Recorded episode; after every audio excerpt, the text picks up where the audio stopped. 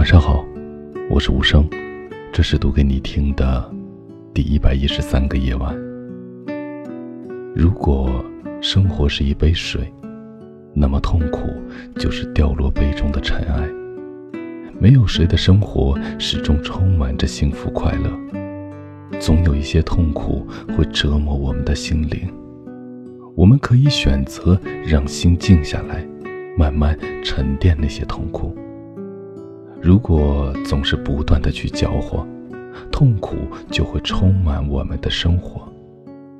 所以，不乱于心，不困于情，不畏将来，不念过往，如此便好。以上就是读给你听的第一百一十三个夜晚。我是无声，我在遥远的内蒙古，跟你道一声晚安，城市。另一端的你。